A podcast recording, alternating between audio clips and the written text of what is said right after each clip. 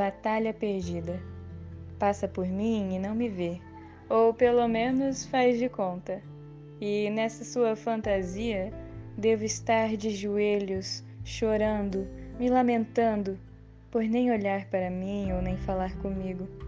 Imaginas que estou te implorando, entre expressões de dor, para que me dê um pouco de sua preciosa atenção.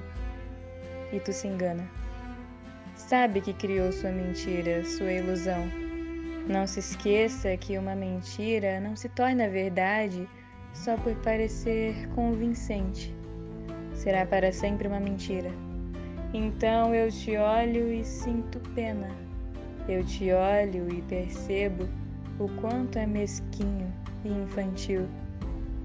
Eu tento, pelo menos, não te desprezar e é muito difícil diante essas situações que tu mesmo cria.